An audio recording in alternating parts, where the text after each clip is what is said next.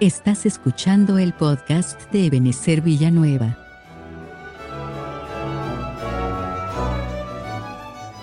Hoy les presentamos el episodio 6 de la serie titulada Los Yo Soy del Padre, en la voz del pastor Juan Vázquez, desde la Iglesia de Cristo Ebenezer Villanueva, de Ministerios Ebenezer.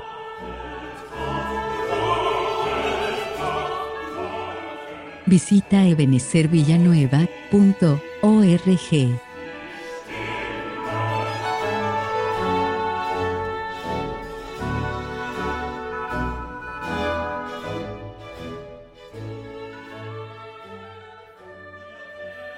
Bueno, vimos algunos versículos de eso y, yo quiero que veamos aquí en Isaías 41:13, en la versión moderna, imagino que ahora sí se puede ver bien ahí, dice, porque yo Jehová tu Dios, soy quien te quien tiene asida o tomada tu mano derecha y quien te dice otra vez y quien te dice ¿Qué es lo que nos dice Dios a cada uno de nosotros?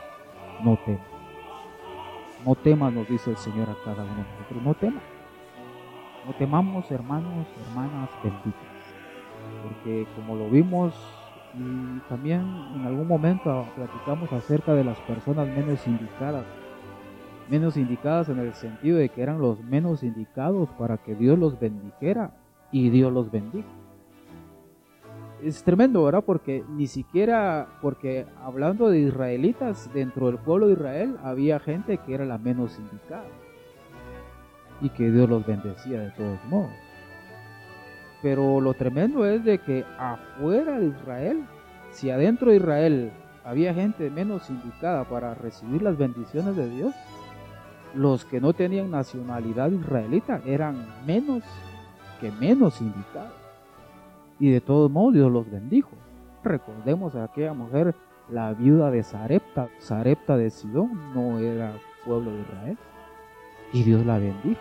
Era la menos indicada, pero Dios la bendijo. Está registrado en el Antiguo Testamento. Y no solo está registrado en el Antiguo Testamento, sino que también el, el mero mero, el Señor Todopoderoso, el Señor Jesús habló de ella cuando dijo, bueno, y ahí habla de dos, ¿verdad? Porque también está Naamán el leproso, el sirio era menos indicado y eran paganos. Y Dios los sanó, Dios los bendijo. Ya en el Nuevo Testamento viene el Señor Jesús. Una vez que los fariseos se pusieron así meros bélicos, ¿verdad? Ellos siempre eran así, eh, mantenían una actitud de guerra en contra del Señor, siempre. Y viene el Señor y les dice, bueno, bueno, este, les dice, mucha, muchos leprosos habían en la época del profeta, pero a ninguno de ellos fue enviado. Y después también dice, no sé si es antes o después, pero también dice, y muchas viudas había en el tiempo del profeta y a ninguna de ellas fue enviada. Hasta el Señor mismo habló de esas personas.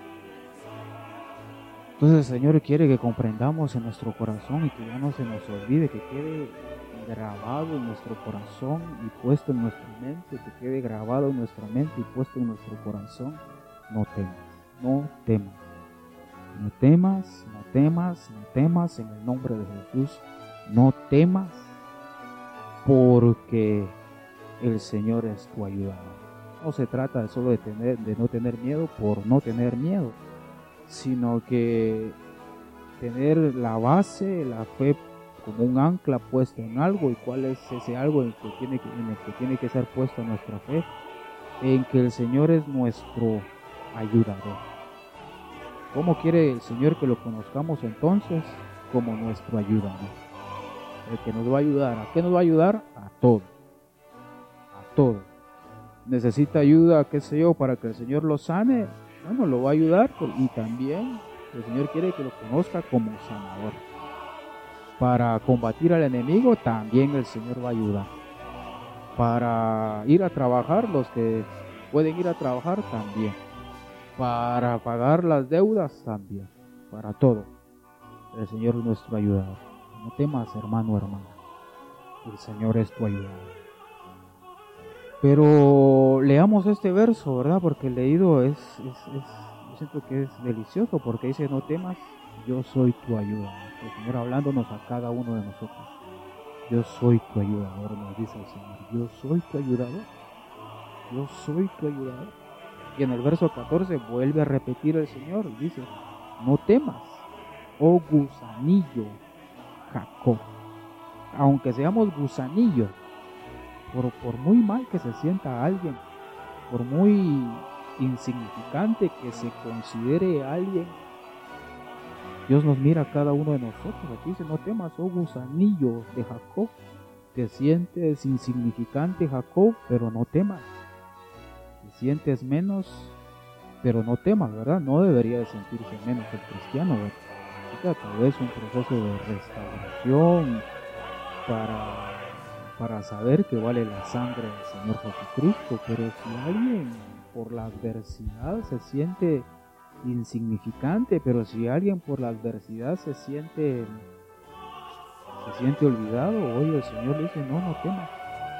Porque aunque, te sientas olvidado e insignificante, aunque te sientas menos que ser humano y te sientas como un gusano, o un gusanillo, no temas porque el Señor está contigo, el Señor está con cada uno de nosotros.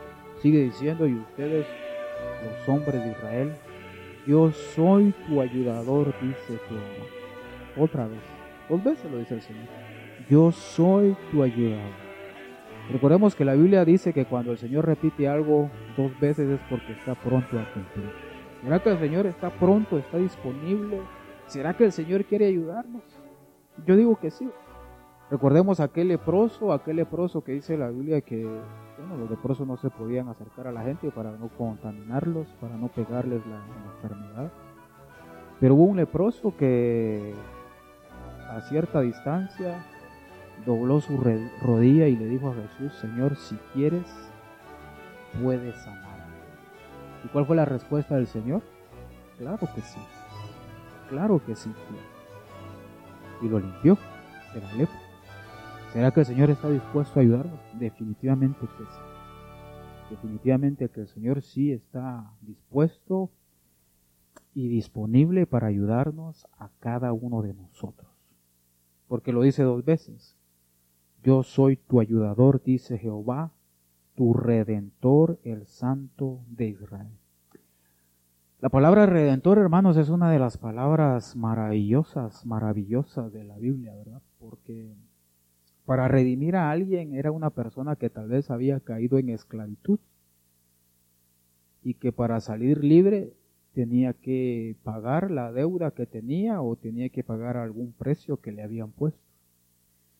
Y en este caso que si lo vemos desde el punto de vista espiritual, el pecado, el pecado, pues eh, la paga del pecado es muerte, dice la Biblia. Todos nosotros era imposible que el ser humano eh, pudiera redimirse. Es imposible que el ser humano pueda pagar el precio de, su liberación.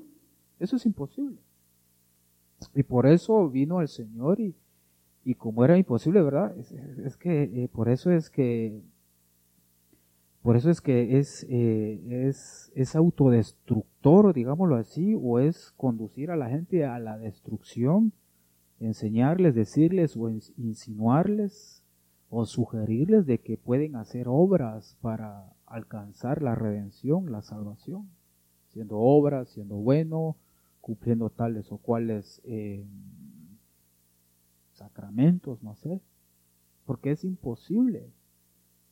Nuestra confianza tiene que ser puesta en Dios de que Él es el que pagó por medio de su Hijo Jesús, pagó el precio de nuestra redención.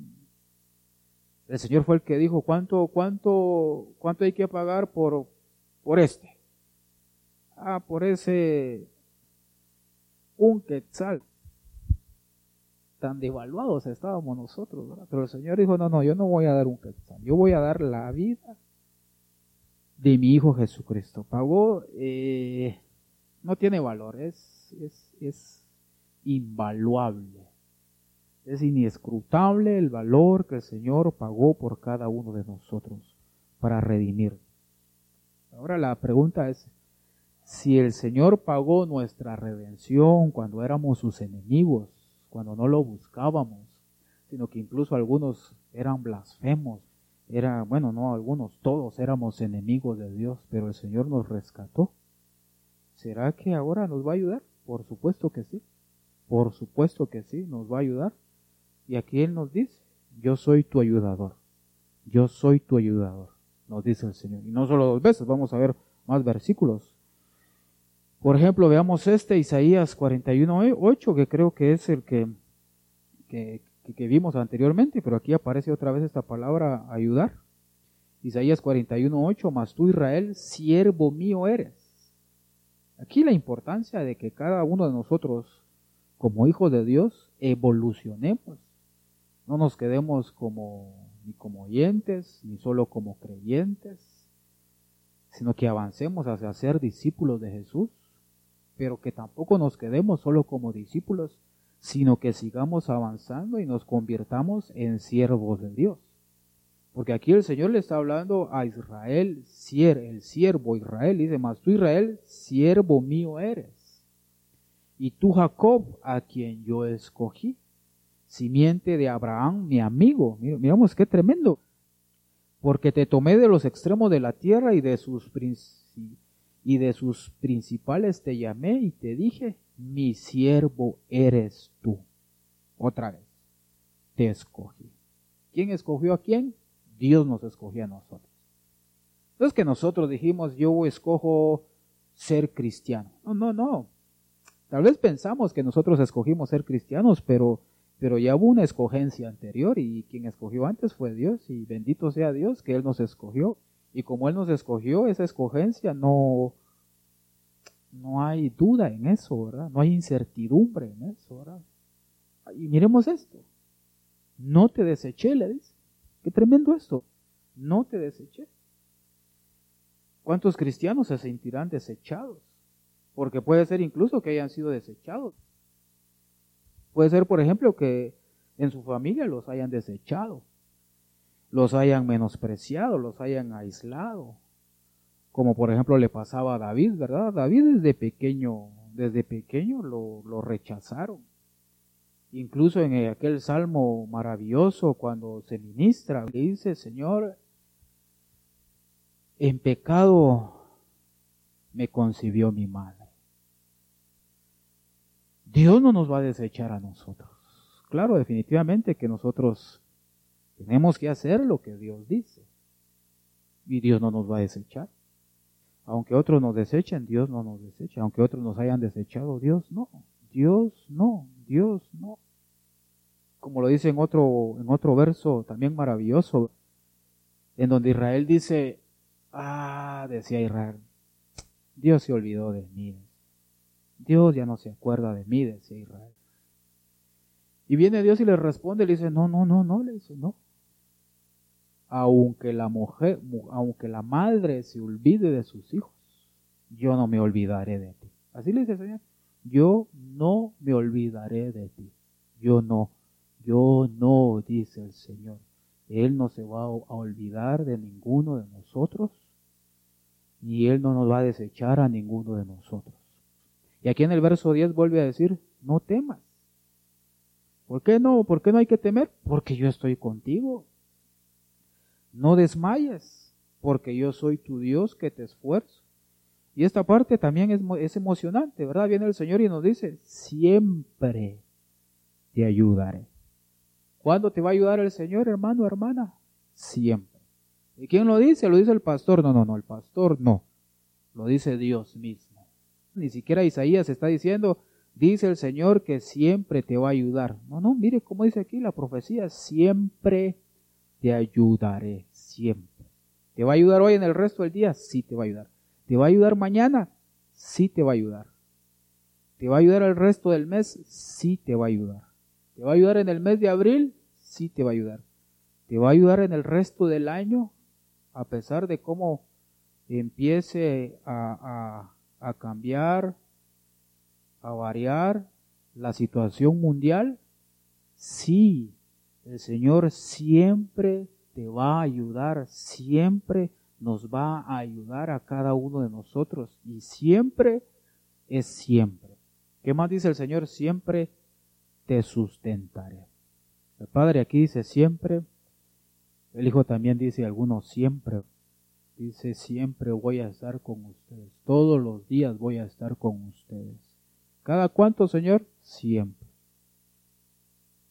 Un día sí, un día no. No, no, no, no, así no. Siempre. Siempre. Todos. Ese es otro siempre, ¿verdad? Un siempre del Hijo. Y también dice el Señor, yo me voy a ir, pero voy a enviar al Consolador que va a estar siempre con ustedes. Siempre. Siempre nos va a ayudar, siempre nos sustentaré, ¿verdad? Y también hay otro nunca, ¿verdad? Nunca te abandonaré, nunca te dejaré, nos dice el Señor. Si seguimos avanzando, dice, mire este, ahora pues, Isaías 44.1, ahora pues, oye Jacob, siervo mío, y tú Israel, a quien yo escogí. Así dice Jehová, tu, eh, así dice Jehová, hacedor tuyo, el que te formó desde el vientre, el cual te ayudará. Hermanos, hermanos benditos, ¿desde qué momento el Señor tiene trato contigo? Desde antes de nacer. Y cuando venimos a la tierra, ¿desde cuándo el Señor tiene trato y cuidado con cada uno de nosotros? Desde que entramos al vientre de nuestra madre, desde ahí el Señor tuvo cuidado de cada uno de nosotros. Por eso es que hay algunos hermanos que los quisieron abortar, pero no se pudo. ¿Por qué? Porque Dios te estaba cuidando desde el vientre. Dios te estaba protegiendo desde el vientre. Dios ya te, ya te había conocido, ya sabía en dónde estabas. Y Él te, estaba protegiendo, te estaba cuidando y te estaba formando. Bueno, nos estaba cuidando, protegiendo y formando a cada uno de nosotros. Él tenía cuidado de cada uno de nosotros. Ahora, dice aquí la Biblia, el cual te ayudará. No temas, dice otra vez, no temas, siervo mío, Jacob, y tú, Jerusalén, a quien yo escogí. Otra vez, no temas.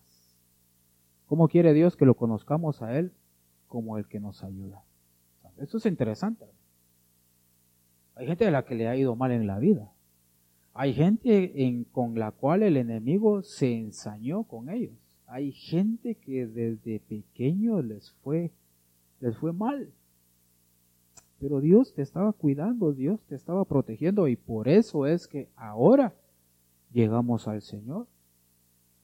Pero no solo eso, no, no, perdonen la expresión, ¿verdad? Porque es grandísimo, grandísimo, ¿verdad? Que dice la Biblia que la salvación tenemos que cuidarla porque es una salvación tan grande, pero, pero no solamente nos salvó, ahora el Señor quiere restaurarnos, el Señor quiere liberarnos, el Señor quiere transformarnos. Como lo dice la Biblia, para olvidar la vergüenza de la niñez, el sufrimiento, la vergüenza, los traumas de la niñez. Incluso, hermanos benditos, el mismo ciclo de la vida es un ciclo eh, de sanidad. Incluso aunque las personas no sean cristianas. El mismo ciclo de la vida es un ciclo en el cual deberían de ser sanos de la mente, traumas mentales, problemas del alma. Y ahora para nosotros que somos hijos de Dios, con mayor razón, hay un proceso de restauración, hay un proceso de liberación, hay un proceso de sanidad del alma, de sanidad de la mente, de sanidad del corazón. Y es tremendo, ¿verdad? Porque cuando esa sanidad llega a la mente, al corazón, al espíritu, al alma, va a llegar también sanidad al cuerpo. Así que el Señor nos dice a cada uno de nosotros, no temas, siervo mío. Convirtámonos en siervos de Dios, hermanos. Sirvámosle a Dios. Y tú, Jerusum, o Jeshurum, a quien yo escogí. Miremos esto, qué tremendo, verso 3, porque yo derramaré aguas sobre el sequedal. ¿Cómo estaba la tierra de Israel en ese tiempo? Seco, cómo iba a estar, si eso iba a ser a futuro seco, iba a estar desértico, iba a ser tierra árida, pero viene Dios y promete, y no solo lo promete, sino que lo cumple y dice, yo voy a derramar agua sobre el sequedal. Y no solamente agua, sino que ríos voy a llevar ríos sobre la tierra árida. Y aquí está mejor todavía. Mi espíritu derramaré sobre tu generación y mi bendición sobre tus renuevos. El Señor le está diciendo, no, temas, yo te voy a ayudar, siervo mío, no temas, hijo mío, hija mía, no temas, hijito, hijita, tecnon, no temas. Yo voy a derramar de mi espíritu. Que el Señor derrame de su Espíritu Santo en tu vida, en tu familia, hermano o hermana, en el nombre de Jesús. No por mi oración, no por mi bendición, sino porque el Señor lo prometió y Él lo va a cumplir, ¿verdad? Él lo va a cumplir y también que va a derramar el Señor su bendición sobre nuestros renuevos. ¿Quiénes son nuestros renuevos? Nuestros renuevos son nuestros hijos. Que el Señor derrame de su Espíritu Santo sobre nuestros hijos sobre tus hijos que los derrame el Señor y su lluvia de bendiciones. Veamos este segundo libro de Crónicas, capítulo 14 y verso 11. Clamó Asa a Jehová su Dios y dijo Jehová, ¿no tienes tú más con el grande que con el que ninguna fuerza tiene para dar ayuda? Ayúdanos, oh Jehová Dios nuestro, ayúdanos porque en ti nos apoyamos y en tu nombre venimos contra este ejército. Oh Jehová, tú eres nuestro Dios. No prevalezca contra ti el hombre. Lo interesante es que aquí este rey Asa está diciendo de que ya no tenía ninguna fuerza. Multiplica trigo, multiplica la paz, multiplica el vino, multiplica eh, la semilla, multiplica las fuerzas Dios dice aquí la Biblia, aquí dice la Biblia, le dice el rey Asa, no tenemos fuerzas. Ayúdanos, ayúdanos, ayúdanos. Así que si alguien siente que ya que le queda poca fuerza o que ya no tiene ninguna fuerza, este es un buen momento para reconocer delante de Dios y decirle, Señor, ya no tengo fuerzas, pero tú eres mi ayudador. Ayúdame, Señor, ayúdame. Dios va a ayudar. Por eso es que Dios quiere que lo conozcamos a Él, hermanos. No de a lejos. Y que sepamos que Él nos ayuda, ¿verdad? Cuando ya no tenemos fuerzas. Ayuda, ayúdame, Señor. ¿Dónde se perfecciona el poder de Dios? Nuestra debilidad. Cuando ya no tenemos fuerzas. Ahí es cuando empieza a actuar el poder de Dios. Porque incluso somos más dóciles. Entonces es un buen momento bíblico, espiritual para nosotros como hijos de Dios, como cristianos, como incluso como siervos de Dios. La debilidad porque vamos a ver la mano poderosa y sobrenatural de Dios actuando a favor de cada uno de nosotros. En ti nos hemos apoyado, Señor. Y en tu nombre venimos contra este ejército. Aunque hay cuarentenas, pero hay que batallar en contra del enemigo. Llegan los enemigos a estorbar, o pueden ser algunas cosas que todavía no estén solucionadas en el alma de algún hermano, de alguna hermana, o en el espíritu de algún hermano, o alguna hermana, o en la mente. Pero yo te tengo una buena noticia.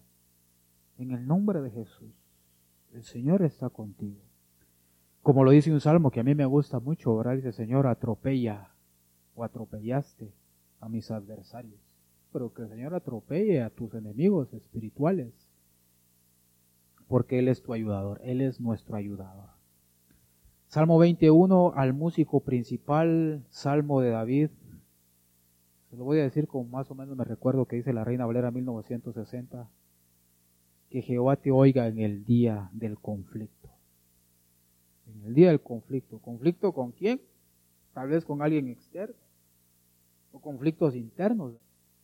Pero aquí hay una, aquí hay una bendición para nosotros. Que Jehová te oiga en el día del conflicto. Que te defienda el nombre del Dios de Jacob. Verso 2. Que te envíe ayuda desde el santuario. Él te va a enviar ayuda desde el santuario. Y dice que, y desde Sión te sostenga. ¿Desde dónde va a venir tu ayuda? Directamente del santuario. Directamente va a provenir de Dios. Tu ayuda en el día del conflicto. Y si alguien por alguna situación considera que no va a aguantar, que no va a resistir, oye, en el nombre de Jesús el Señor dice que desde Sión te sostenga. Su mano amorosa, con la pericia de sus manos, como dice la Biblia, que te sostenga desde Sión, desde Sión, desde Sión. No el Sión físico, ¿verdad? No, ese Sión físico, no. Que está ahí en Israel, no, no, no, no, ese no. El Sión espiritual. Desde ahí va a enviarte el Señor ayuda, desde su santuario y desde Sión te va a sostener. ¿En dónde? En el día del conflicto. Pero yo quiero que veamos algunas versiones. Me voy a saltar esta diapositiva, vamos a ver si después regresamos, pero veamos estas, estas versiones. Reina Valera 1865 dice al vencedor, Salmo de David, que Jehová te oiga en el día de la angustia. ¿Qué va a oír el Señor? No sé, puede ser las oraciones, el clamor, eh, el gemido, el llanto, ¿En qué momento? Como dice aquí, en el día del conflicto. A veces tenemos conflictos tremendos, no solamente con gente, a veces son conflictos internos y que hay que llegar delante del Señor y decir, Señor, ayúdame porque hoy sí ya no puedo. ¿Y qué va a hacer el Señor? Te va a ayudar. Porque Él es un Padre bueno y responsable. ¿En qué otro día nos va a ayudar el Señor? Hay muchos días, ¿verdad? Está el día, el día de la ira, el día de la venganza, está el día malo, está el día de la matanza. Hay muchos días, el día de la muerte. Y aquí dice la Biblia que Jehová te oiga en el día de la angustia. Como lo dice otro rey, no me recuerdo qué rey es, dice, es día de angustia, de aflicción y de blasfemia porque el niño está a punto de nacer y la madre no tiene fuerzas. Creo que lo vamos a ver más adelante. Si nos da tiempo, ya nos queda poco tiempo. era una angustia donde los enemigos estaban rodeando, iban, era inminente, inminente, porque ya habían rodeado, que iban a destruir, o sea, digámoslo así, era así o sí que iban a destruir, o sí o sí, iban a destruir por eso era un día de angustia. Pero ¿qué dice la Biblia que hizo el Señor? Destruyó, destruyó a esos enemigos. ¿En qué día? En el día de la angustia. ¿Y qué va a hacer el Señor? Te va a oír en el día de la angustia y te va a enviar ayuda desde, eh, desde su santuario y te va a sostener. Los va a sostener porque dice la Biblia que los que confían en el Señor no van a ser avergonzados. Dice la Biblia, no he visto justo desamparado ni su simiente que mendigue pan, porque el Señor está con nosotros. Ahora miremos este.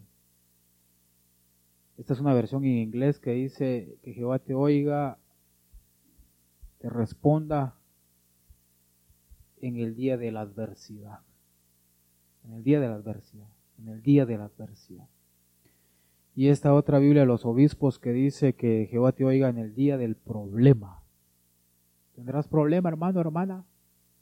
El Señor te va a responder. Por eso es que dice la Biblia, ¿y, acaso el que hizo los ojos no verá? ¿Y acaso el que hizo la boca no responderá? Nos va a responder definitivamente. Nos va a responder el Señor a cada uno de nosotros. Porque Él tiene boca. Lo que sí tenemos que tener claro es que, es que a veces nosotros queremos una cosa Queremos que Dios nos responda de una, de una forma y Dios ya nos está respondiendo de otra. Ya nos está respondiendo, ya nos está respondiendo, ya nos está respondiendo. Pero como que a veces el cristiano no oye. Pero el Señor nos va a responder. Nos va a responder a cada uno de nosotros. Este es hermoso. Miren Isaías 59. Aquí que el Señor Jehová me ayudará. ¿Quién hay que me condene? Sé si les viene a la mente algunos otros versos, pero, pero sí le viene a uno a la mente algunos otros versos en el Nuevo Testamento. Sea que el Señor es nuestro ayudador para que nadie nos condene, para que nadie nos condene. El Señor es tu ayudador para que nadie te condene, hermano, hermana, para que nadie te condene, nadie, nadie, nadie. Para eso nos ayuda el Señor. Y vienen a la mente estos dos versículos que, me imagino yo que sí lo logran ver ahora en su pantalla, hermanos, dice Juan 8:10, y enderezándose Jesús y no viendo a nadie más que a la mujer, le dijo, mujer, ¿dónde están los que te acusaban? ¿Dónde están esos acusadores? ¿Dónde están esos fariseos y esos escribas hipócritas que te querían matar? ¿En dónde están? ¿En dónde están, mujer? ¿Dónde están? Y ella le responde y, le pregunta, ¿ninguno te ha condenado? Y ella dijo, Señor, ninguno. Entonces Jesús le dijo, ni yo te condeno, vete y no peques más. He aquí el Señor Jehová me ayuda, ¿quién hay que me condene? Y aquí es una invitación al arrepentimiento, porque dijo, ni yo te condeno, vete. Y no le dice, sigue viviendo la vida loca, ¿verdad? No, no, no, no. Vete y no peques más. Nadie te va a condenar. Yo te perdono, yo te perdono, nos dice el Señor, yo te perdono, pero, pero no peques más, no pequemos más. Y por eso es que necesitamos que el Señor nos ayude, que nos ayude a qué? A no pecar, ¿verdad? Porque el pecado, el pecado es atractivo. Porque si el pecado no fuera atractivo, la gente no pecaría. Pero entonces esta es una invitación al Señor. El Señor nos ayuda para que nadie nos condene por el pecado, la transgresión, incluso la iniquidad que alguien haya cometido, sí. No nos van a condenar, el Señor no nos condena, pero, pero no pequemos más. Supliquémosle al Señor que nos ayude. Él es nuestro ayudador. No solo para cosas externas, sino también para cosas internas. No solo para cosas materiales, también para cosas espirituales. No solo para lograr o alcanzar alguna meta, que también nos ayuda el Señor y nos ayuda las metas que tú tienes, el Señor te va a ayudar a alcanzarlas y alcanzarlas bien. Pero también el Señor nos ofrece ayuda y está dispuesto a ayudarnos a cada uno de nosotros para no pecar más. Y la otra situación es Romanos 8.1, que aquí que serían como dos etapas. Una etapa que no hay condenación por el pecado y hay que consagrarse, ¿verdad? Y Romanos 8.1 sería la otra etapa. Ahora pues ninguna condenación hay para los que están en Cristo Jesús. Es hermoso este verso. Y aquí el Señor Jehová me ayuda, me ayudará, me ayuda. ¿Quién hay que me condene? ¿Quién hay? Ninguna condenación hay. Ninguno puede condenarnos, porque el Señor nos ha perdonado a cada uno de nosotros. Pero ahora que nos toca hacer, meternos en Cristo Jesús, meternos, meternos, ¿verdad? Meternos adentro del Señor Jesús y ahí quedarnos, no salirnos. Así hay algunos que ante el peligro quieren ir a, a husmear qué, qué es lo malo que está pasando. No. Nosotros lo que tenemos que hacer es quedarnos escondidos adentro de Cristo Jesús. Ahí adentro. Así como lo hizo Jefté. Jefté que Jefté, sí, Jefté también había sido rechazado.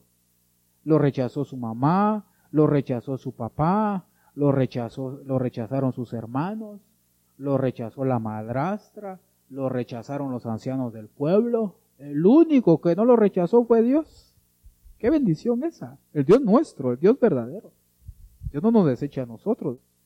Pero este Jefté se escondió en una ciudad, hermano, que, que, que, que significa todo. Investigue usted en su casa el significado de esa palabra, hermano, es precioso. Significa bondad, misericordia, compasión. Jefté se refugió en la compasión, en la bondad de Dios. Y ahí se quedó.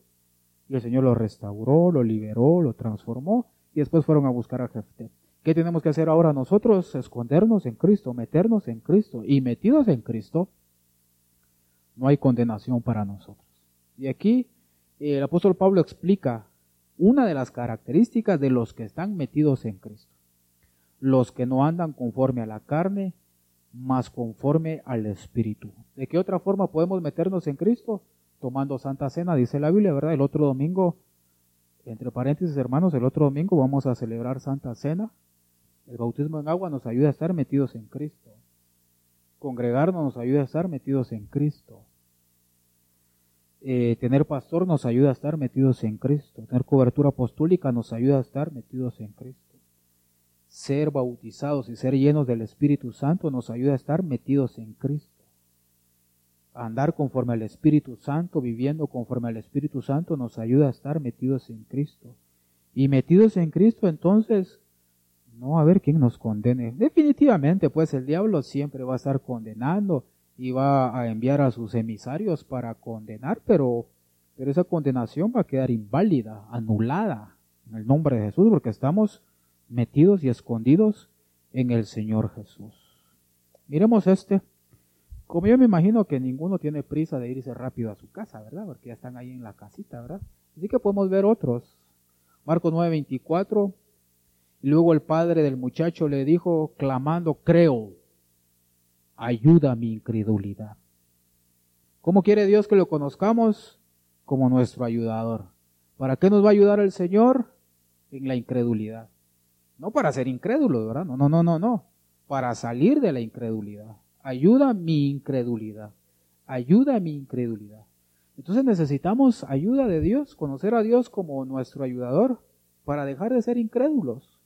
Recordemos, hermanos benditos, que la Biblia dice que la incredulidad es mala.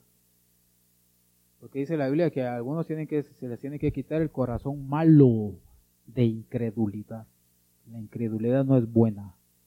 No es buena. Así que hay que tener cuidado con lo que se oye, hay que tener cuidado con lo que se lee, hay que tener cuidado con lo que se cree.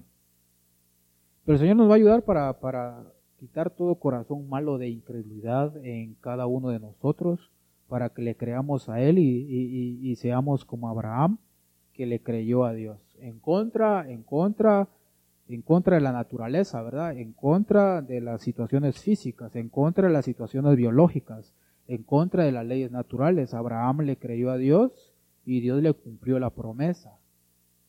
Dice la Biblia, por eso es que Abraham llegó a ser amigo de Dios porque le creó creyó a Dios. Creámosle a Dios nosotros. El Señor nos va a ayudar para sacar toda incredulidad. Aquí este solo lo vamos a leer Hebreos 13:6 de tal manera que diga que digamos confiadamente el Señor es mi ayudador. No temeré lo que me pueda hacer el hombre no temeré. ¿Para qué nos va a ayudar el Señor? Para no tener temor de lo que nos pueda hacer el hombre. ¿Qué hombre? Pues cualquier ser humano que quiera llegar a hacer daño de alguna u otra forma, directa o indirectamente. Aquí en Hechos 26, 22 dice, pero ayudado del auxilio de Dios, persevero hasta el día de hoy dando testimonio. ¿Para qué nos va a ayudar el Señor? Para dar buen testimonio, ¿verdad? Algunos que, que han tenido mal testimonio, y ahora, pues bendito sea Dios, tal vez se reconciliaron con el Señor, se reconciliaron con el Señor o, se están consagrando. Eh, no temas, no tengas temor. El Señor es tu ayudador, te va a ayudar para dar buen testimonio y perseverar así. Eh, como dice el Salmo 121, 2, cántico gradual, alzaré mis ojos a los montes, digámoslo como una pregunta, ¿de dónde vendrá mi socorro? Como otra pregunta, y la respuesta en el verso 2, mi socorro viene de Jehová, que hizo los cielos y la tierra. ¿De dónde va a venir tu socorro, hermano bendito, hermana bendita? Del, directamente del cielo. ¿Quién es nuestro socorro? Dios mismo. ¿Qué más nos da Dios como socorro? El nombre del Señor. Nuestro socorro es el nombre de Jehová. El nombre del Señor es nuestro socorro. ¿Quién nos ayuda también? el Espíritu Santo. Aquí dice la Biblia que el Señor ayuda en la incredulidad. ¿Dónde está? Aquí. Aquí dice el Señor es nuestra ayuda. Marcos 9:24. Y aquí el Espíritu Santo es nuestra ayuda. ¿En qué momento es el Espíritu Santo nuestra ayuda? En nuestras flaquezas. Bendito Espíritu de Dios, bendito Dios. Tiene tanto cuidado de nosotros, tanto cuidado de nosotros. Y con este quiero terminar. Aquí dice Romanos 8:28, y sabemos que a los que aman a Dios, todas las cosas les ayudan para bien. ¿A quiénes les ayudan para bien las cosas? A los que aman a Dios. ¿Y qué cosas? ¿Cuántas cosas nos ayudan para bien? Todas. ¿Nos va a ayudar esta situación que estamos viviendo a nosotros como cristianos? Sí nos va a ayudar. ¿Que va a ayudar a tu familia esta situación que se está viviendo? Sí, sí, si amas a Dios, sí te va a ayudar. Ten la seguridad y la convicción de que sí te va a ayudar esta situación. Porque aquí dice la Biblia, sabemos que los que aman a Dios, todas las cosas les ayudan para bien. Esta situación que estamos viviendo nos está ayudando para bien. De una u otra forma o de muchas formas y de muchas formas nos ayudan para bien. ¿Por qué? Porque Dios se nos está manifestando y quiere que lo conozcamos cada vez más como el que nos ayuda.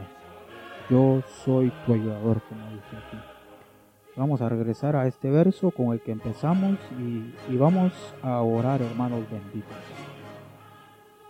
Dice aquí, y leemos este otro mejor. Aquí. No temas porque yo estoy contigo. No desmayes. Está alguien a punto de desmayar. No desmayes en el nombre de Jesús. Dice el Señor a cada uno de nosotros, porque yo soy tu Dios que te esfuerzo, siempre te ayudaré. Siempre siempre te sustentaré, siempre, con la diestra de mi justicia, dice el Señor. Vamos a orar, hermanos benditos, amados, muy amados y extrañados también, extrañados. Padre, en el nombre de Jesús, Padre bendito y misericordioso. Gracias, Señor. Gracias, Señor, por que te acercado.